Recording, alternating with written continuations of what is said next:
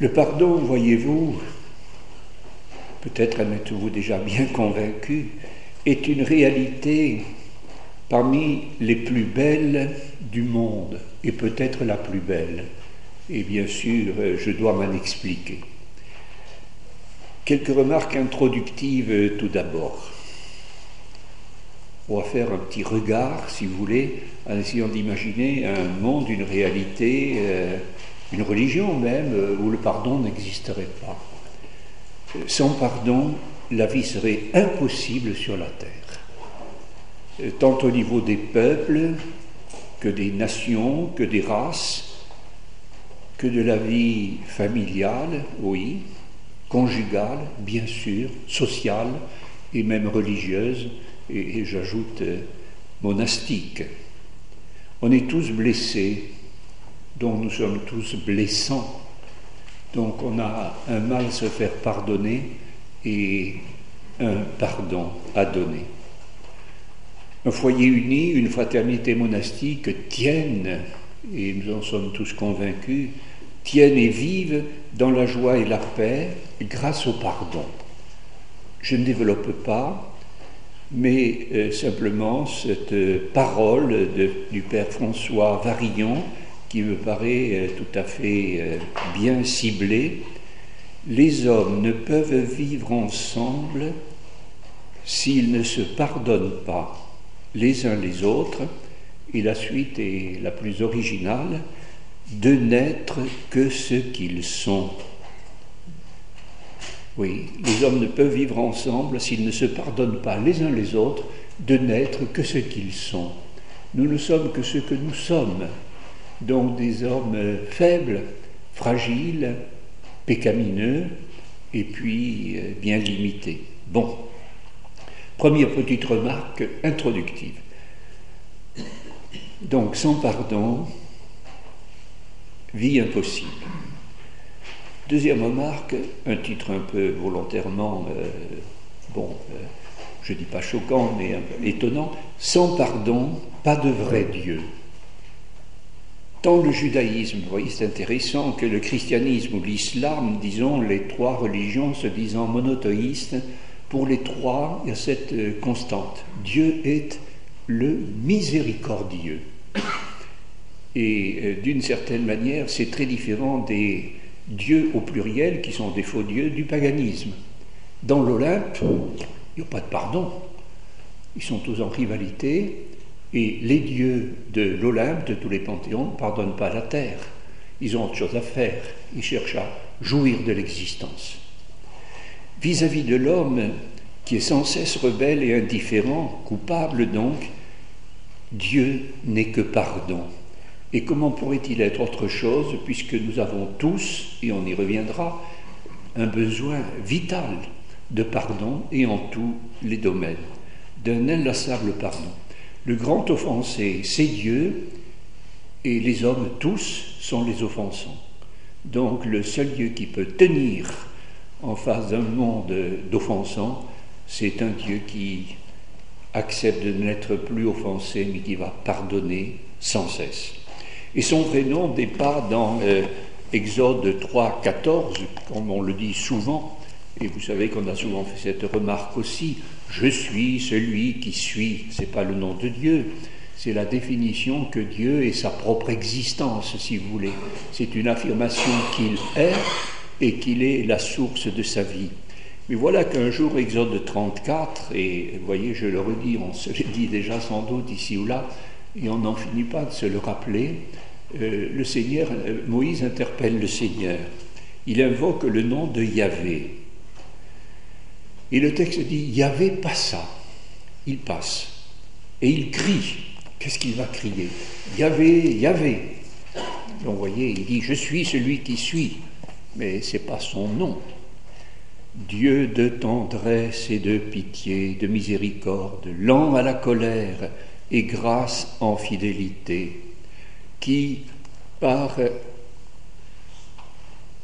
qui garde sa grâce à des milliers, tolère faute et transgression et péché, mais ne laisse rien impuni et châtie la faute des pères et de leurs enfants et petits-enfants Donc, euh, si vous voulez, euh, par là même, ça c'est la vraie identité de Dieu, c'est sa fiche d'identité, Dieu de tendresse et de pitié, Dieu de pardon. Il euh, dit par là même qu'il est prêt à pardonner sans cesse et en même temps à recevoir les pardons qui lui seront demandés. Julien Green a cette petite phrase Si Dieu cessait de pardonner une seconde, notre terre volerait un éclat. Et c'est bien vrai. Troisième petite remarque introductive sans pardon, pas de christianisme. Si vous voulez, le, pardon est au cœur du christianisme, dit plus positivement. Ça marque la plus caractéristique, ce par quoi l'évangile en quelque sorte, se révèle incomparable. Et le cœur même du message évangélique, du message chrétien, c'est le pardon. Tout nous y appelle au pardon à la suite du Christ Jésus. Et nous méditerons sur la figure même de Jésus. Ça en est vraiment bouleversant quand euh, on se penche un peu sur cette réalité. À la suite du Christ Jésus, dont la vie d'amour, si vous voulez, euh, euh, s'est étalé tout du long et culmine dans ce sommet qui est sans doute la phrase la plus forte, euh, et on essaiera de voir pourquoi, que Jésus ait pu prononcer sur la croix, alors qu'on le crucifie, après l'avoir rejeté, couvert de sarcasme, mis à nu, etc. Enfin, c'est inouï ce que Jésus a pu vivre dans la passion, c'est une épouvante physique, morale, spirituelle, etc. Eh bien là, Père, pardonne-leur. Ils ne savent ce qu'ils font. C'est d'une force inouïe. C'est sûr, il faut être Dieu pour pouvoir dire ça. Et il l'a dit. Saint Thomas d'Aquin dit Pardonner aux hommes, vous allez voir qu'il va loin, et il rejoint ce que j'essaie de dire. Pardonner aux hommes, les prendre en pitié, c'est œuvre plus grande que la création du monde. Pour saint Thomas d'Aquin, euh, il force un petit peu le trait pour nous le faire comprendre. Si la création est grande, et quelque chose d'encore plus grand que la création, c'est le pardon. Car la création sans pardon ne serait plus la création. Elle aurait éclaté, elle éclaterait encore. Quatrième petite remarque introductive, toujours la petite phrase un peu, bon, euh, attirante sinon choquante, sans pardon, pas d'Église. En effet, le pardon est au centre et à la source et au sommet de la mission de l'Église, dont l'essentiel de son message est là. Et l'essentiel du message de l'Église, hérité du Christ Jésus, son fondateur, est de rappeler à tous les hommes mais qu'ils sont réconciliés, qu'ils sont pardonnés, qu'ils sont relevés Sinon, l'homme serait accablé.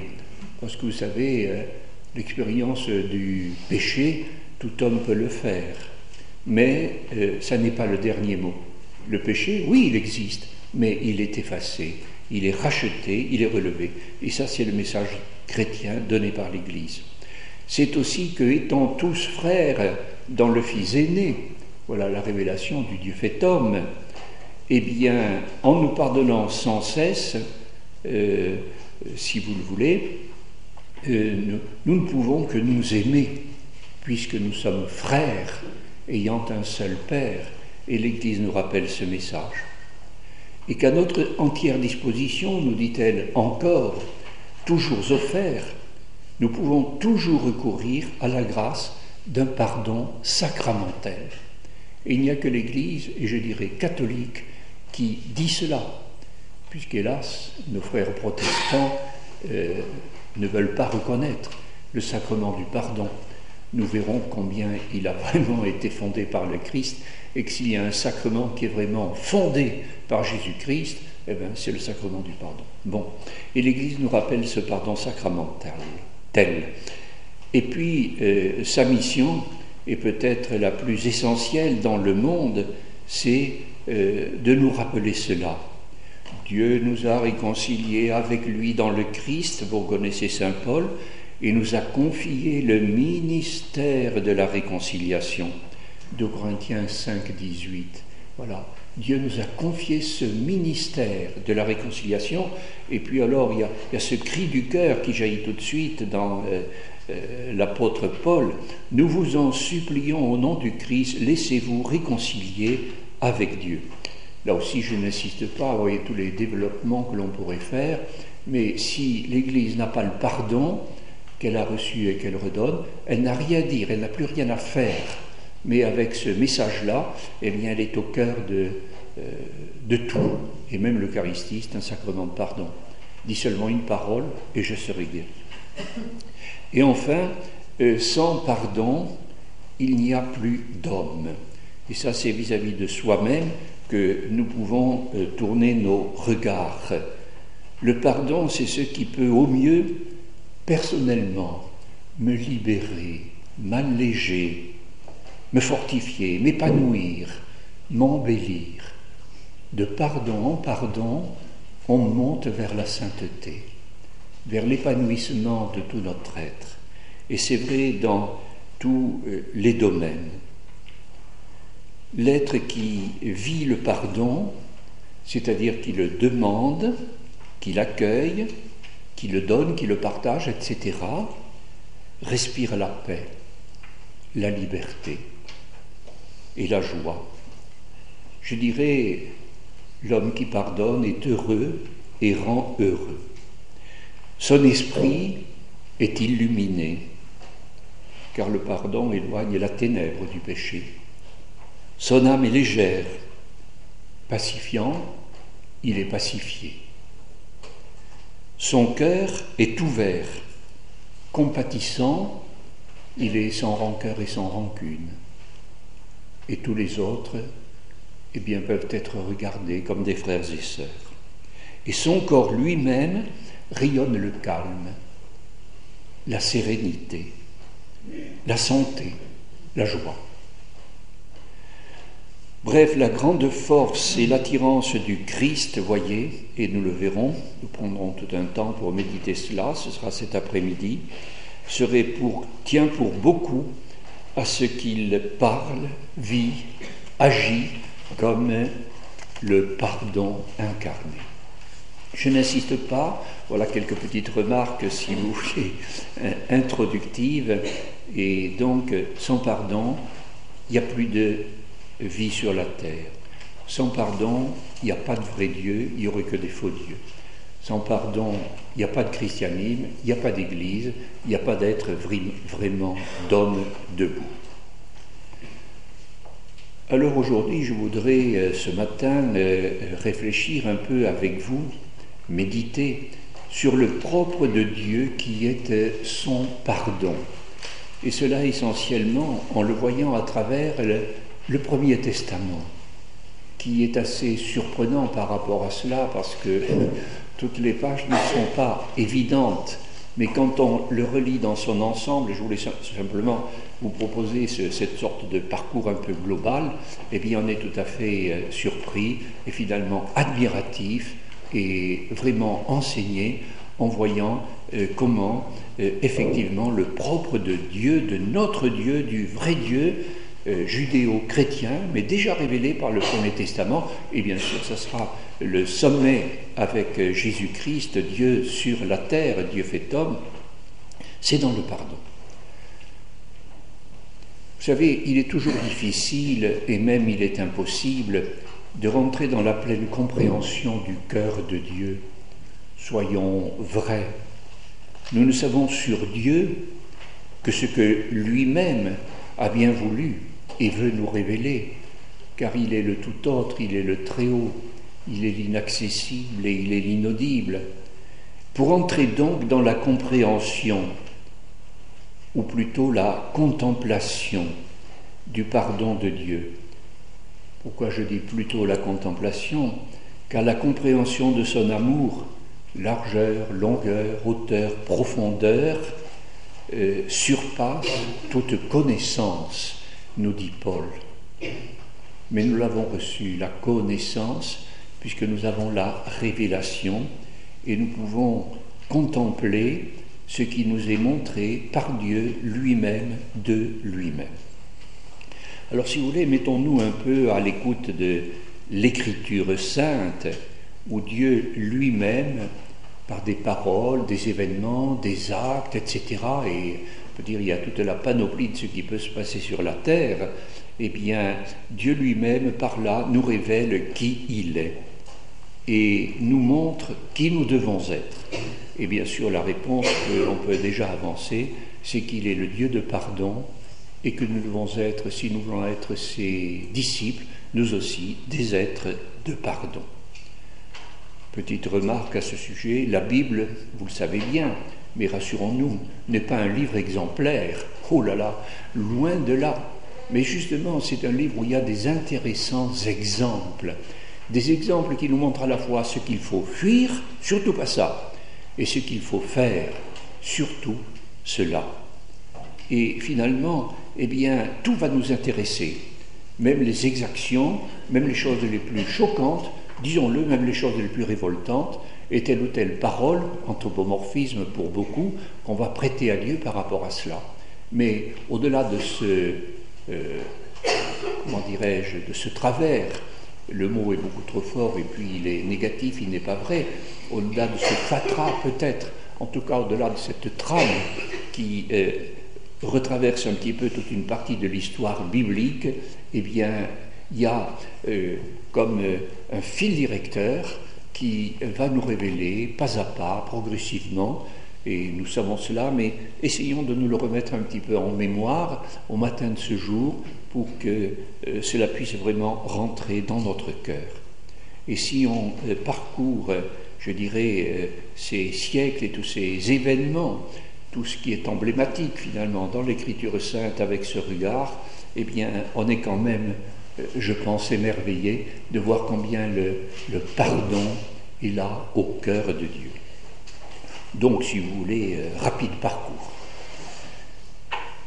Premier petit jalon, dès le départ, dès l'origine, eh bien, il y a un drame qui est épouvantable. Dieu se retrouve gravement offensé ayant créé l'homme à son image et à sa ressemblance, pour qu'il soit participant de sa nature divine, voilà que l'homme se regimbe, peut être Dieu sans Dieu. Et en gros, il se coupe de son amitié, de sa création, il va s'exclure lui-même. Voyez un petit peu la peine dans le cœur du Créateur, qui avait fait l'homme à son image et ressemblance. Bien. Et Paul va nous dire, puisque l'homme va pécher, que toutes les suites vont découler de là. Le salaire du péché, c'est la mort, euh, un verset, enfin vraiment, qui a un poids euh, de, vérité extraordinaire. Romains 6, 23. Le salaire du péché, l'homme a péché. Salaire, la mort. La mort et tout ce qui s'ensuit, et toutes ses suites, la fatigue, les maladies, les souffrances, les rivalités, le vieillissement, etc. C'est pas Dieu qui a fait ça. Dieu a fait l'homme image ressemblance. L'homme s'est coupé de cette ressemblance et de cette image, et qu'est-ce qu'il a engendré? Eh bien, ce que nous savons. C'est la révélation biblique. Eh bien, en face de cela, dès le départ, réaction inouïe du Seigneur. Et gardons le, le symbolisme biblique des premiers récits de la création. C'est vérifié de toute façon par toute l'histoire de l'humanité. L'homme est atteint dans sa triple dimension, époux, père, travailleur. Je ne développe pas. La femme dans sa triple dimension, épouse, femme et mère. Et la conséquence du péché n'est pas la punition de Dieu. Dieu ne punit pas l'homme en lui disant parce que tu as péché, etc. Et à la femme également. Mais c'est la constatation du drame que, en quelque sorte, ils ont eux-mêmes provoqué. Mais au cœur de ce récit, chapitre 3 de la Genèse, et vous en voyez toute la richesse, il y a une perle d'espérance. Euh, Jean-Paul II s'émerveillait toujours de cela en parlant du protévangile, c'est-à-dire l'évangile avant les évangiles au premier jour, eh bien c'est la promesse d'une victoire à venir sur le mal et le malin. Et ton lignage lui écrasera la tête. Lui te mordra au talon, mais on ne meurt pas d'une blessure au talon. Par contre, on meurt d'un écrasement de la tête, dont le mal mourra et le mal disparaîtra. Apocalypse, de mort, de pleurs, de cris, de peine, il n'y a plus, l'ancien monde s'en est allé, et viendra le Rédempteur dans la lignée de la femme, le Fils de la nouvelle Ève, la Vierge Marie. Deuxième petite remarque, le signe protecteur de Cain. On est au tout début, là bien sûr les choses se concentrent parce qu'elles vont devenir éclairantes pour toute l'histoire de l'humanité, et là aussi c'est saisissant. Voilà que le premier fils impitoyable, fratricide, est pardonné. Et il n'a pas demandé pardon en plus. Yahvé mit un signe sur Caïn, et c'est un signe protecteur contre toute vengeance du sang. Le Seigneur stoppe la euh, spirale de la vengeance, du moins il va l'essayer. Pas de jugement, pas de condamnation, une protection. Quand même bouleversant de savoir que Caïn eh bien, a été d'emblée, je ne dis pas pardonné, mais protégé, alors qu'il n'y a même pas eu de sa part le moindre geste de, repentir. Et ça reviendra souvent dans l'histoire de euh, la Bible et notamment de l'Évangile. Avec Noé, voyez, on fait toujours quelques petits pas en avant. Voilà que le mal pullule sur la terre au point de submerger la terre, et c'est ça le déluge. C'est le mal qui risque de submerger l'humanité et de la faire crouler eh bien, dans la non-vie, c'est-à-dire euh, nous savons ce que serait l'humanité si le pardon n'était pas là pour la relever. Eh bien le Seigneur lui fait construire l'arche parce qu'il y a un seul juste et que c'est Noé. Tous les hommes sont pervertis, le Seigneur en est littéralement écœuré, il se repent, nous, est-il dit, bien sûr il ne se repentira pas, puisqu'il va tout de suite eh bien, essayer de tout sauver, d'avoir créé l'homme. Et voilà que Dieu sauve l'humanité et lui offre un nouveau départ. Après l'alliance adamique, voilà l'alliance noachique et elle est universelle. Je mets mon arc dans la nuée et il deviendra un signe d'alliance entre moi et la terre, l'arc en ciel. Et un peu plus loin, je me souviendrai de l'alliance éternelle qu'il y a entre Dieu et tous les êtres animés qui sont sur la terre c'est pas simplement tous les hommes, mais toutes les créatures. Quand on y pense, c'est tout à fait remarquable que, je dirais, au sommet de notre histoire euh, biblique, eh bien, il y ait ce geste de magnanime, enfin on ne peut pas dire autrement, vous voyez, il faut savoir le méditer et s'en émerveiller euh, du Seigneur. Et là aussi, euh, sans aucune expression de repentir. L'homme croulé dans le mal, eh bien, il s'est noyé lui-même dans son propre mal, mais Dieu a quand même voulu sauver un petit reste et qui va bénéficier pour la terre et au nom de toute la terre de la miséricorde de Dieu.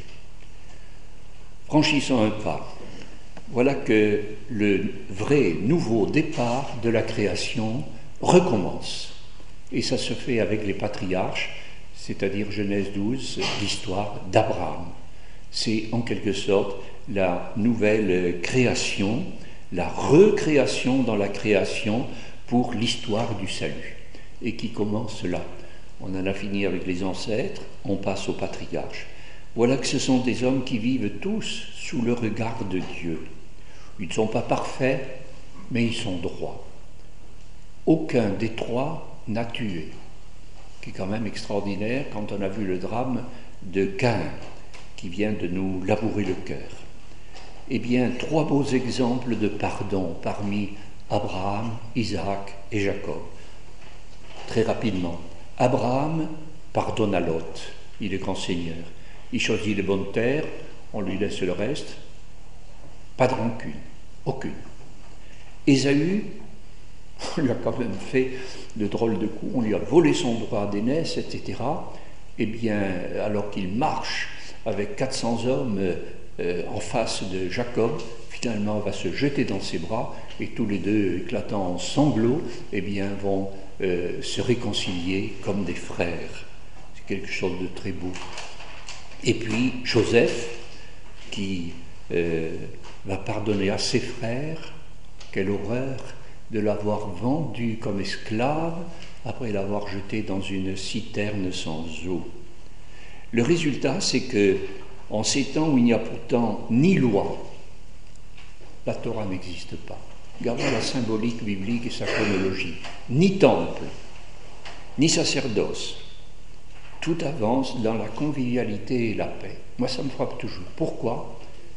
Parce que ces hommes vivent le pardon, ils ne sont pas habités par euh, l'agressivité, la, jalousie, la rancune. Ils ne sont pas parfaits, c'est évident. Mais il y a ça. Et finalement, eh bien, à travers leur euh, histoire, il y a quelque chose de très beau. Et Abraham lui-même ira jusqu'à essayer d'intercéder pour le pardon de Sodome. Et puis regardez la magnanimité de Joseph qui, voyant ses frères, va leur dire Je suis Joseph, votre frère. Vous connaissez l'histoire. C'est une des plus belles histoires du monde. Ça se lit comme. Euh, quand on était enfant, on lisait ça, on été émerveillés. Quand on le relit aujourd'hui, on en est également euh, tout à fait, euh, je dirais, élevé en quelque sorte. Eh bien, voilà, il les réconcilie et puis on conclut finalement ce drame, ça a été une grâce. Quelle belle leçon. Vous m'avez vendu comme esclave, mais c'est grâce à cela aujourd'hui que je peux vous accueillir, moi, en libérateur. Et c'est déjà l'annonce du Christ Sauveur, le vrai Goël qui viendra. L'inlassable miséricorde de Dieu au désert. On franchit les siècles et, les distances. On n'en finirait pas de reprendre euh, tout ce cheminement. Euh, voilà un peuple à la nuque raide, un peuple idolâtre qui va jusqu'au veau d'or, un peuple querelleur, un peuple qui se bat, un peuple qui a toujours euh, l'épée à la main d'une certaine manière, et manque incessante de foi, manque incessant de foi, de, je dirais, de, fidélité aux promesses divines, etc. Et eh bien, en face de tout cela, le Seigneur non seulement avec des colères monumentales, parce qu'avec un peuple à la nuque raide, il ne faut pas avoir des petits mots sucrés et puis en disant ne recommence pas mon chéri, viens que je te pardonne. Mais euh, ce n'est pas du tout cela. Donc euh, les saintes colères de Dieu euh, sont à comprendre un peu en fonction de ce contexte-là. Et c'est là où je le redis, il va révéler à ce peuple au cœur de son désert d'exode si laborieux, si euh, rebelle en quelque sorte son véritable nom. Dieu de tendresse et de pitié, lent à la colère et riche en grâce et miséricorde, qui garde sa grâce à des milliers et tolère faute, transgression et péché. La révélation du nom de Dieu qui pardonne est donnée au moment finalement peut-être le plus infidèle de l'histoire d'Israël dans le peuple à travers son cheminement dans le désert. Quelle leçon Plus rapidement encore, Dieu pardonne par ses prophètes. Et tout du long, il n'a de cesse de reprendre son peuple. Ah, des avertissements, il y en a. Des reproches aussi, ça fuse de partout. Des colères même. Et Dieu n'a pas peur de montrer qu'il est en colère. Mais c'est une colère sans colère, nous le savons. Des menaces et même des rejets mais il se reprend toujours et il n'attend pas qu'on intercède pour euh, le lui demander, pour lui rappeler sa bonté. Quel inlassable parcours de pardon, je dirais du Nil euh, à l'Euphrate et de l'Hermon au Negev, toute la Terre sainte, c'est-à-dire tous les événements avec des exils d'un côté en Égypte, exil d'un côté à Babylone, etc. Voilà, pendant des siècles, Dieu pardonne. Simplement, pour mémoire, quelques, euh, je dirais, paroles éloquentes entre toutes. Isaïe 1, 8, une véritable, 1, 18, pardon, Isaïe, une véritable perle. Voilà que, après avoir tonné contre son peuple, et avec quelle virulence, Cessez de m'apporter vos offrandes inutiles, leur encens met en horreur, vos pèlerinages, je n'en veux pas. Quand vous étendez les mains, je détourne les yeux. Vous avez beau multiplier les prières, moi je n'écoute pas. Cessez de faire le mal, apprenez à faire le bien. On se dit cette fois c'est perdu. Là, vraiment, on a exagéré. Euh, on pourra plus se réconcilier avec Dieu. Tout de suite après, le même verset qui suit, venez et discutons dit. C'est magnifique. Ce venez et discutons de Yahvé, après cette véhémence qui vient d'éclater de partout, c'est donc verset 1.17, et voilà le verset 1.18. Soudain, volte-face, la soif de pardon l'emporte sur tout. Dans le tréfonds du cœur de Dieu, voilà ce qu'il y a. Venez et discutons, dit quand vos péchés seraient comme l'écarlate, comme neige ils blanchiront. Quand ils seraient rouges comme la pourpre, comme laine ils blanchiront. Ces paroles vont traverser les siècles. C'est très concret, si vous voulez, la neige et la laine, mais ce sont des images qui peuvent s'appliquer à tous les hommes de partout. Et que d'être de la terre jusqu'au plus grand dictateur, ne pourrait-il pas euh, s'arrêter à méditer de telles paroles? Ces colères, si vous voulez, ne sont que finalement pour appeler au repentir. Isaïe 1, 18. Isaïe 6, 5, 7. Cette fois-ci, c'est plus vis-à-vis du peuple, mais vis-à-vis d'un homme. Voilà que Isaïe, qui ne sait pas encore ce qui lui arrive, le pauvre, vient de s'entendre appeler. Il a dit Me voici, parce qu'on répond toujours au Seigneur. Et puis il s'aperçoit qu'il va recevoir une mission, tremblement. En plus, il est dans le sein des saints, devant les séraphins, etc. Eh bien, il se sait, il se sent pécheur, il se sait indigne, il se sait impardonnable. Malheur à moi, je suis perdu, car je suis un homme aux lèvres impures, j'habite au sein d'un peuple aux lèvres impures. Donc, si vous voulez, il est absolument incapable de répondre à la mission qui lui est confiée, car il est un pécheur impardonnable.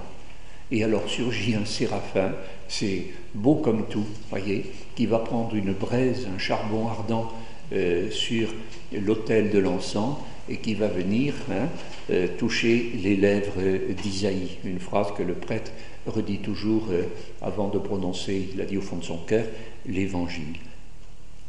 Vois, ceci a touché tes lèvres, ton péché est pardonné, ton iniquité est expiée.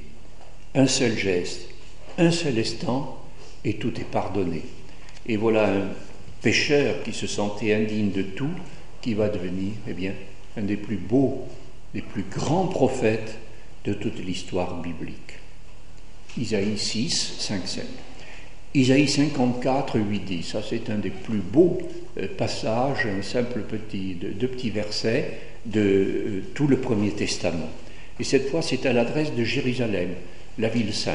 Vous voyez, euh, il y a donc le peuple, tel messager envoyé par Dieu, et maintenant la ville de Jérusalem. Dans un débordement de fureur, c'est Dieu qui parle. Un instant, je t'avais caché ma face. Dans un débordement de fureur, je t'avais caché ma face. Quelle scène de ménage, puisque Jérusalem était censée être l'épouse de Dieu. Mais dans un amour éternel, j'ai pitié de toi, dit Yahvé, ton Rédempteur. C'est dans le Premier Testament. Et la suite, c'est ça qui est magnifique. Une image splendide, qui elle aussi peut traverser les siècles. Les montagnes peuvent s'en aller, les collines s'ébranler. Mon amour pour toi ne s'anira pas, mon alliance de paix avec toi ne sera pas ébranlée, a déclaré le Seigneur, qui a pitié de toi. Voilà, l'amour, la pitié, le pardon brûlent littéralement le cœur de notre Dieu. Et l'image est démesurée volontairement, mais elle est strictement vraie, même si les montagnes s'ébranlent, si les collines s'effondrent, c'est-à-dire tout ce qu'il y a de plus solide sur la terre, eh bien mon amour pour toi ne s'anira jamais. Mon alliance de paix avec toi ne sera pas ébranlée. Voilà notre Dieu, le vrai Dieu, le nôtre. Et il est déjà là, inscrit dans l'histoire biblique. Bon, Jérémie, si vous voulez, je ne détaille pas, je lis simplement deux, trois petits versets, ça va dans une autre direction, mais vous voyez, dans ces variantes mêmes, ces successions d'événements, de, paroles, de, euh, circonstances, euh, il y a toujours cette fameuse ligne directrice. Et c'est ça finalement qui est euh, saisissant. Avec toi, je veux en finir mais te châtier selon ton droit. C'est pour ton crime si grand, pour tes péchés si nombreux, que je t'ai fait ce mal. Et tout de suite après, 31, verset 4. Mais d'un amour éternel je t'ai aimé, aussi t'ai-je conservé ma faveur. De nouveau je te rebâtirai, et tu seras rebâti, Vierge d'Israël. C'est toujours au cœur, en quelque sorte, du drame de la rupture que le Seigneur, magnanime, plus fort que tout, sans rien attendre de son interlocuteur, eh bien, ou de son interlocutrice ici, puisqu'il s'agit de Jérusalem, sa ville bien-aimée, parle ainsi. Et c'est le repentir du peuple qui vient tout de suite après, toujours dans ce fameux chapitre 31. Tu m'as corrigé, Seigneur. J'ai subi la correction comme un jeune taureau non dressé. Bon, une image tout à fait parlante et qui parle bien à ce peuple euh, de pasteurs. Et alors, ce verset qui est un petit chef-d'œuvre, et cette fois-ci c'est du côté euh, du prophète, ou si vous voulez, à travers lui, de l'homme repenti devant Dieu, c'est là où on va voir, on entrevoit déjà la grandeur de l'homme qui s'est demandé pardon. Fais-moi revenir, Seigneur, que je revienne car tu es le Seigneur mon Dieu. C'est une merveille. Fais-moi revenir, que je revienne. Il faut la trouver, une telle expression. On, voudrait revenir, mais on ne sait pas. Alors on dit, Seigneur, fais-moi la grâce de revenir, afin que je revienne. C'est-à-dire que tout soit fait par ta grâce, mais que je sois quand même un peu participant de cette grâce. Fais-moi revenir, que je revienne, car tu es le Seigneur mon Dieu. Et après m'être détourné, je me suis repenti. Voilà, alors le Seigneur dit, oui, je mettrai ma loi au fond de ton être et je l'écrirai sur ton cœur. Euh, je vais pardonner leurs péchés, ne plus me souvenir de leurs fautes, etc. Et vous avez la même chose en Ézéchiel, je passe donc le chapitre 31 de Jérémie et en Ézéchiel essentiellement dans le chapitre 36. Vous connaissez ces textes, je ne veux pas euh, m'étaler indéfiniment. Nous avons donc déjà bien vu comment, dans l'histoire des ancêtres, dans l'histoire des patriarches, dans l'histoire du peuple, à travers son exode, les moments les plus marquants, cette fois à travers l'histoire des prophètes, et on parcourt euh, tous les siècles et un peu toutes les situations, il y a eh bien cette, euh, euh, je dirais, attitude du Seigneur. Et ce n'est pas seulement pour manifester sa bonté, ce n'est pas par pitié pour son peuple pécheur, pour le consoler dans sa peine, euh, voire l'exciter au, repentir, mais, c'est ça qu'il faut bien comprendre, pour le faire monter en sainteté. Voilà pourquoi le Seigneur lui dit, je te pardonne et tâche de vivre de la grâce de ce pardon, pour l'amener peu à peu à vivre dans la droiture et la fidélité. Et c'est là où on voit que nous est enseigné, sans que ce soit dit textuellement comme cela, que tout va être grâce, et que le peuple, même s'il a la nuque raide, petit à petit, siècle après siècle, va comprendre que si le Seigneur ainsi nous appelle et nous appelle, nous appelle encore incessamment, inlassablement au repentir, malgré toutes les raisons qu'il aurait de ne pas nous pardonner, ça serait logique, et eh bien finalement veut par là même nous proposer une route de montée vers la sainteté, et de vie dans la droiture et la fidélité. Et il y a une très belle parole euh, du prophète Michée au chapitre 5. Quel Dieu comme toi qui enlève les fautes Voilà, le peuple a. C'est au dernier chapitre de Michée, au chapitre 7. Hein, et euh, si vous voulez, après avoir médité à son tour, je passe sur toute une série d'événements un petit peu semblables, c'est ce cri du cœur qui représente le cri de l'homme loyal devant Dieu. Quel est le Dieu comme toi qui enlève la faute, qui pardonne le forfait, qui n'exaspère pas pour toujours sa colère, mais qui prend plaisir à faire grâce?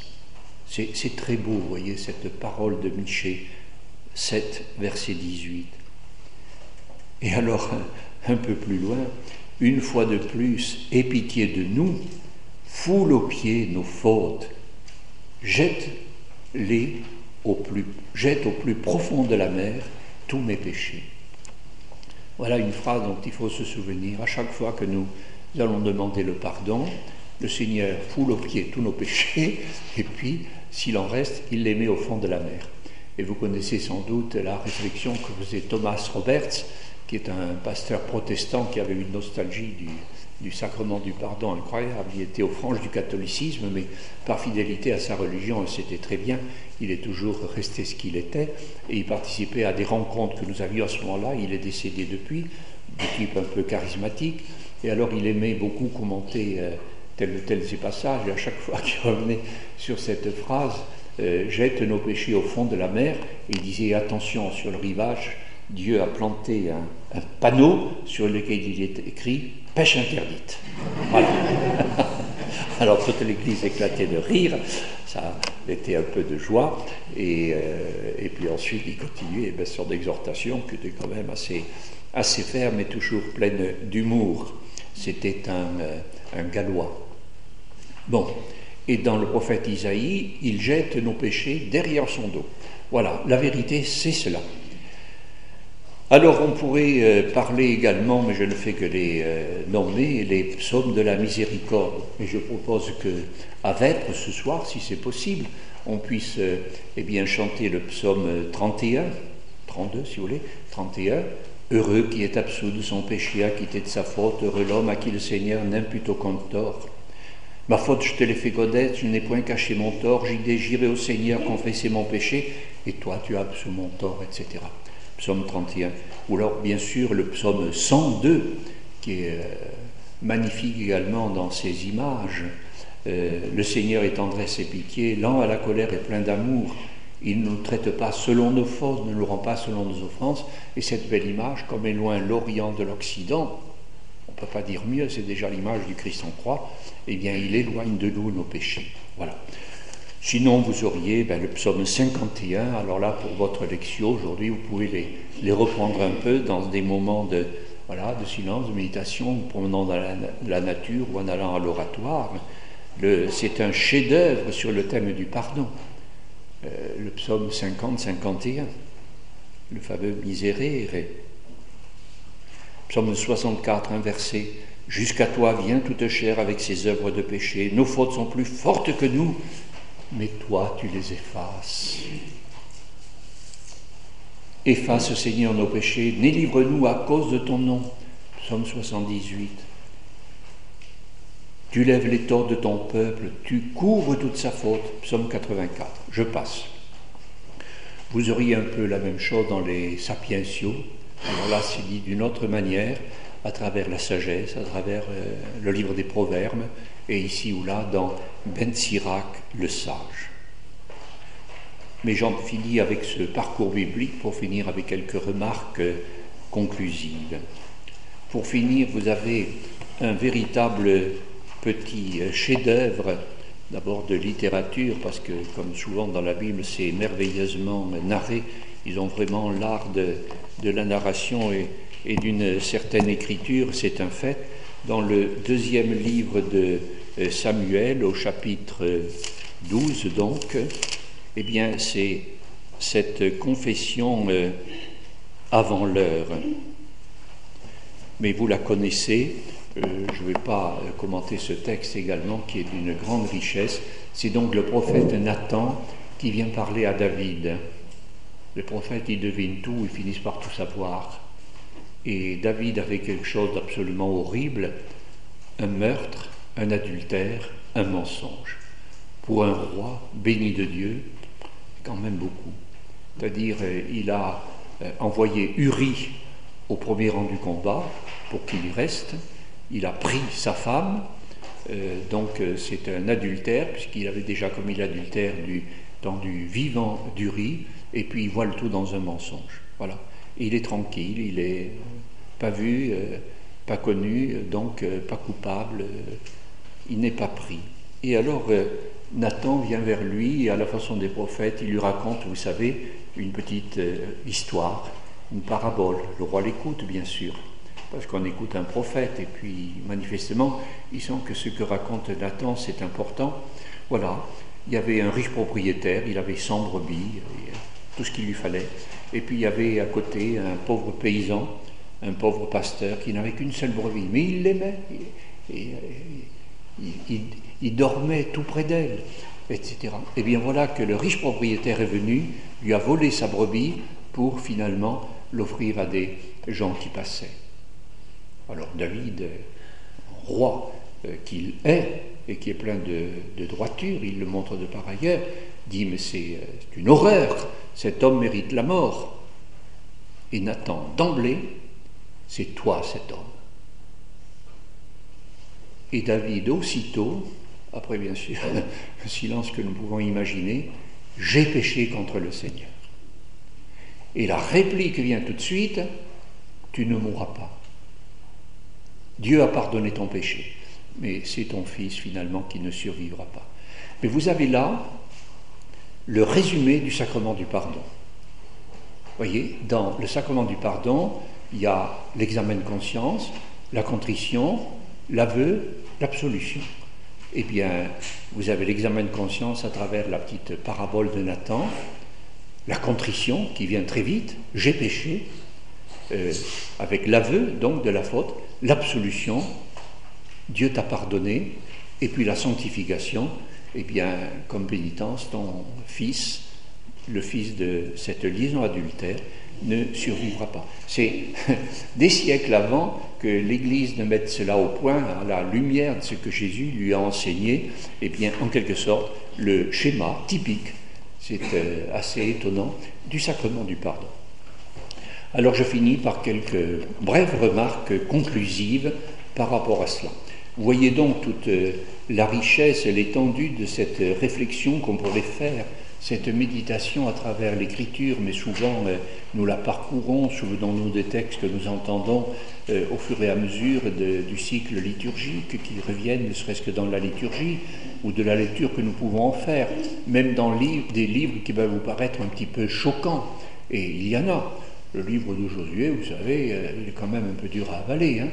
Eh bien, au-delà de ce travers, au-delà de ce fatras, et là le mot n'est pas trop fort, il y a une route de lumière qui passe, et il y a toujours une petite étincelle d'espérance, et ce fameux fil directeur qui traverse tout euh, de l'histoire biblique, et c'est de ce point de vue qu'elle est euh, non pas exemplaire, mais exemple pour euh, toute la terre, en tout cas pour toute la chrétienté, eh bien, euh, ce fil directeur nous révèle cela. Notre Dieu, dès l'origine, dès l'Ancien Testament, si on peut dire, parce qu'il ne faut pas faire rentrer la chronologie dans l'histoire du Seigneur, nous révèle eh bien, cette merveille entre toutes, nous le découvrons, euh, qui n'est pas douce, sucrée, facile, tendre, etc., mais du pardon qui euh, passant à travers le drame de toute une humanité, de tout un peuple et de chacun de nos cœurs, et eh bien finalement euh, sauve le peuple, redresse cette humanité et me relève moi-même, pécheur que je suis, parce que Dieu, mon Dieu, Dieu de tendresse et de pitié, lent à la colère, toujours prêt à pardonner, eh bien, euh, me remet en route. Et euh, toute la Bible, si vous voulez, pourrait euh, se relire à travers ce grand regard euh, transversal et qui est euh, en même temps ascensionnel. Alors, les petites remarques conclusives. Tout d'abord, même en le disant très rapidement, et on ne pouvait que faire comme cela, mais je préférais quand même tenter un petit peu ce parcours de, de regard global, eh bien, c'est l'omniprésence du thème qui revient. De la Genèse à Malachie, pour garder l'ordre de nos livres dans la Bible.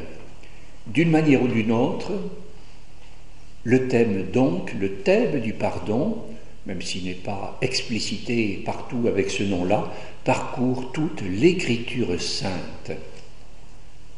Le péché est là et qui pousse à la quête du pardon, à sa demande, à sa réception, à son partage. Et c'est donc cette réalité qui traverse à la fois euh, l'histoire sainte et en même temps l'écriture sainte, car il y a les deux. Et c'est là où nous voyons que sur cette terre, qui est loin d'être parfaite, mais qui est sainte à cause de ça, cette écriture qui nous transmet aussi des horreurs, mais qui est sainte à cause de cela, eh bien finalement nous euh, révèle une histoire qui doit être sainte, même si c'est une histoire de pécheurs, de pauvres pécheurs, que Dieu, la grâce, va sanctifier. Grâce à quoi? Au pardon. D'Adam à Jean-Baptiste. Jean-Baptiste, dernier euh, chaînon du Premier Testament, premier chaînon, il est les deux à la fois, du Nouveau Testament.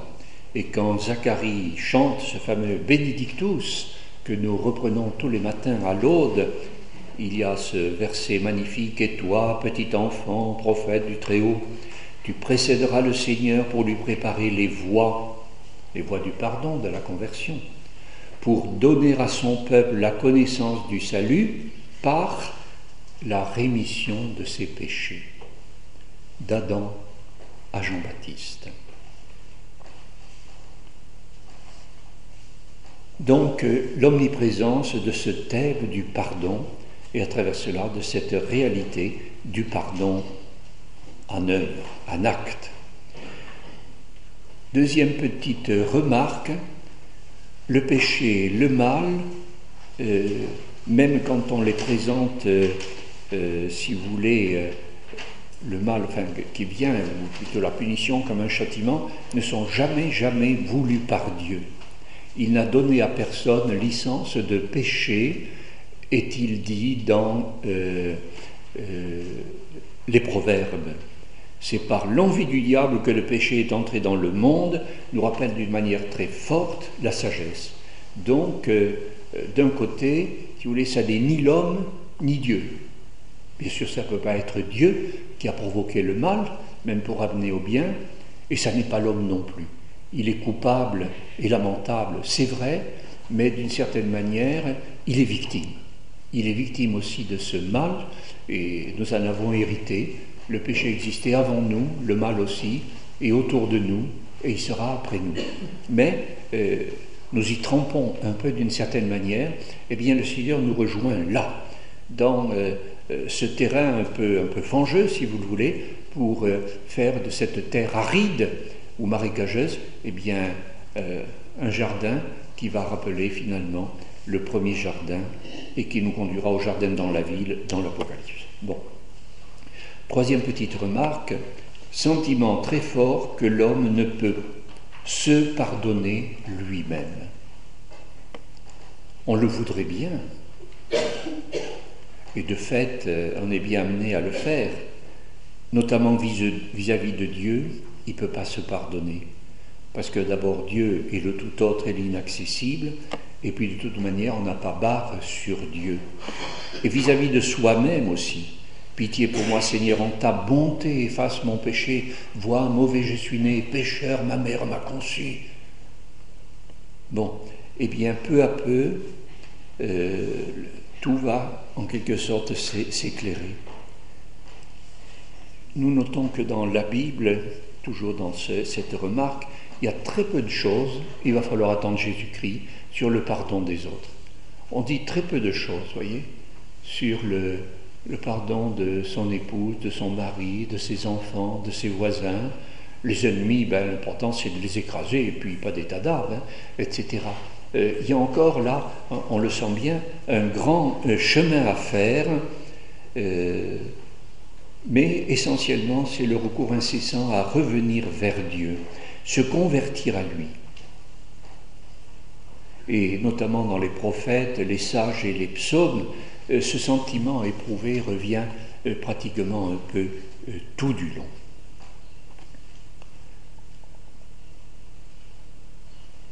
il y a une petite remarque là qui me revient maintenant pour demander, euh, si vous voulez, euh, voyez tellement c'est fort dans le cœur de l'homme, euh, demander le pardon à Dieu, on voudrait le signifier par quelque chose, on voudrait faire un geste, on voudrait faire une démarche.